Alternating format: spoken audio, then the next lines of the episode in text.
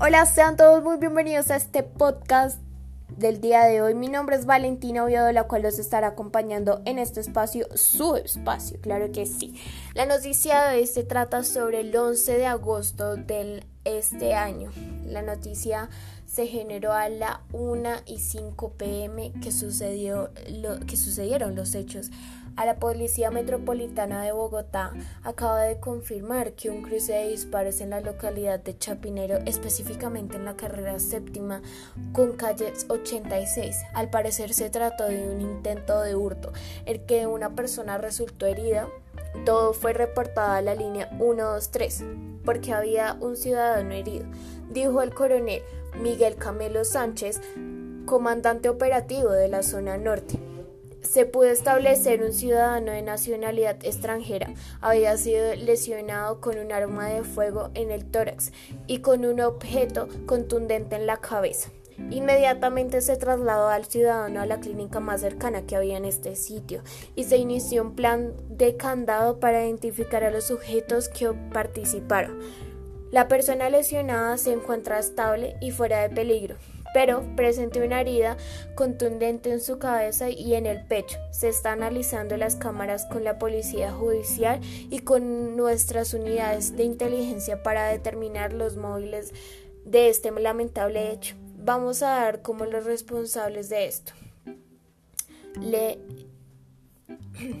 En el momento el lugar de los hechos se encuentra acordado y hay presencia de las autoridades de quienes establecen el origen de los hechos.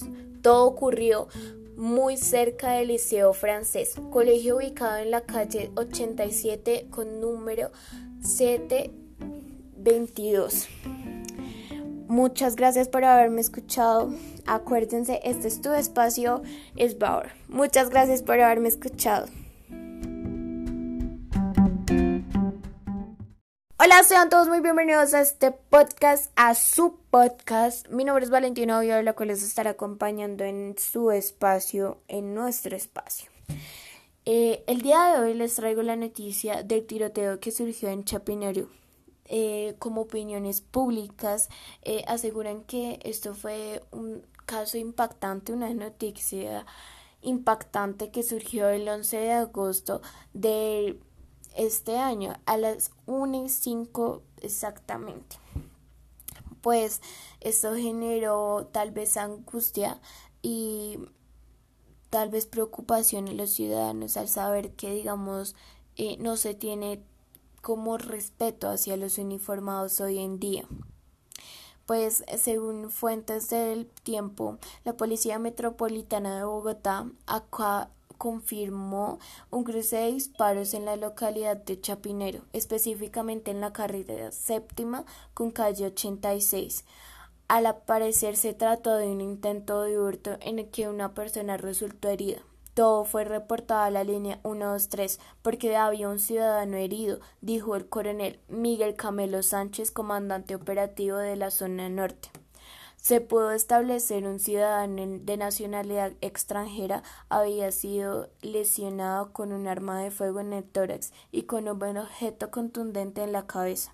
Inmediatamente se trasladó al ciudadano a la clínica más cercana y se inició un plan candado para identificar los sujetos que participaron, pues las personas lesionadas se encuentran estables y fuera de peligro, pero presenta una herida contundente en su cabeza y en el pecho. Se están analizando las cámaras con la policía judicial y con nuestras unidades de inteligencia para determinar los móviles de este lamentable hecho. Vamos a dar con los responsables de esto, según el señor comandante Miguel Camelo Sánchez. En el momento del lugar y en los hechos se encuentra acordonado y hay eh, presencia de las autoridades quienes establecen el origen de los hechos. Todo ocurre muy cerca del Liceo Francés, colegio ubicado en la calle 87 con número 722.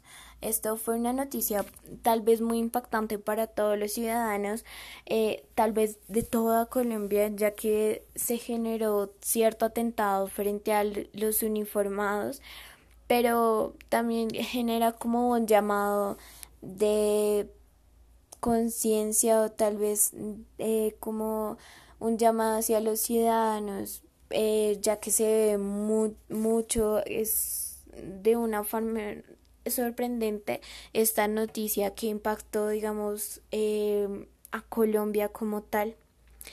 Y bueno, eh, se tendrán muchos más hechos sobre esto y más noticias sobre esto, ya que es una noticia en desarrollo. Muchas gracias por haberme escuchado. Este es su podcast y su espacio. Gracias.